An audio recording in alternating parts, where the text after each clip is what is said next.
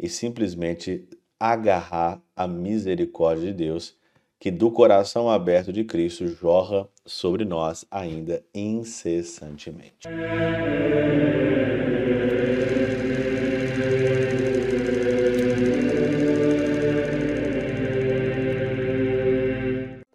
Em nome do Pai, do Filho e do Espírito Santo. Amém. Olá, meus queridos amigos, meus queridos irmãos, nos encontramos mais uma vez aqui no nosso Teóso, Viva de Coriés, do Percor Maria, nessa segunda-feira, hoje dia 28 de agosto de 2023. E nessa segunda-feira eu gosto sempre de aqui agradecer, nós estamos praticamente aqui quase no final do mês, e eu queria agradecer você, muito obrigado todas as pessoas que doaram, que fizeram a sua contribuição neste mês de agosto para o Teoses. Muito obrigado mesmo de coração. E você ainda que não doou, você ainda que não participou dessa evangelização com o seu bem material, mas você também que rezou por nós, você que rezou para nossa equipe, você que partilhou aí todas as coisas é, com é, os seus parentes, seus familiares, né? Tem gente que coloca tudo no grupo aí dos amigos, dos familiares do Teósio. Eu queria te agradecer de coração. Que Deus te retribua e conceda a cada um de vocês a vida eterna. Hoje é dia de Santo Agostinho. 28 de agosto é dia de Santo Agostinho. Ontem foi dia de Santa Mônica. Mas ontem, por ser domingo, a gente omite a memória do santo, né? Por causa do domingo tem a precedência e hoje então nós celebramos então aqui Santo Agostinho. Mas quem, o que seria Santo Agostinho se não fosse a sua mãe, Santa Mônica? Diz aqui é, os grandes santos é, são é, o, o, santo aqui que eu estava lendo aqui agora na Catena Aura, né? Que é aqui é São João Crisóstomo. São João Crisóstomo dizia que, olha, as lágrimas de Santa Mônica, da sua mãe, foram aí o seu batismo, foram o batismo, né? O segundo batismo de Santo Agostinho. Todo mundo conhece a vida de Santo Agostinho, mas se você não leu ainda as Confissões de Santo Agostinho, não lê as Confissões de um jeito espiritual, mas lê as Confissões de Santo Agostinho de uma forma espiritual, como um livro de espiritualidade, você vai ver que é, ali é um exemplo de gente que se converteu de um homem que se converteu de todas as imundícies, de toda, todo o pecado que ele, que ele cometia, né? E ele até brincava, né? Senhor, me dê a castidade, mas não hoje. E teve uma hora que ele falou: chega, é hoje que vai começar o primeiro dia do resto da minha vida.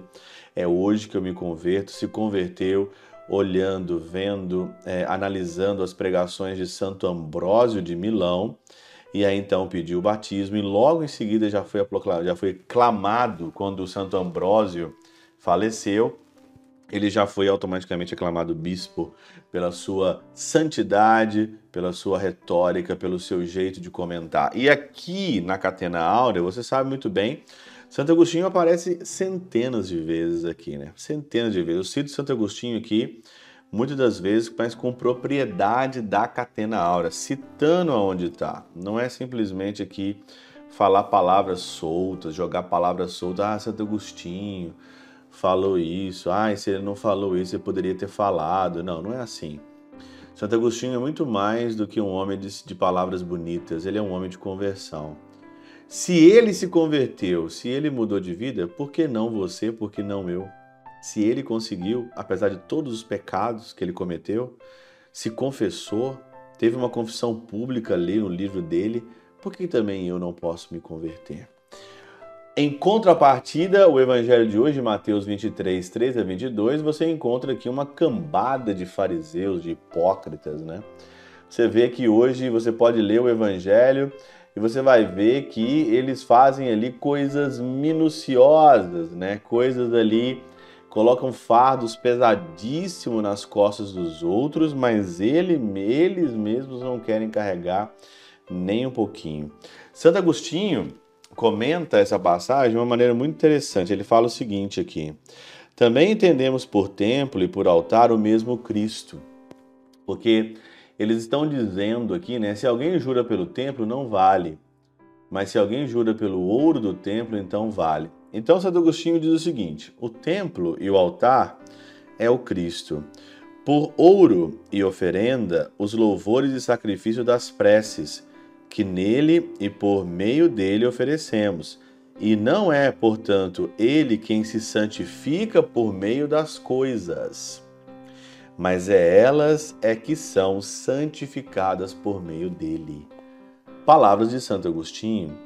Não é o Senhor que é santificado pelo seu louvor, pela sua vida, né? Santificado pela tua oferenda, né? Os fariseus achavam isso, né?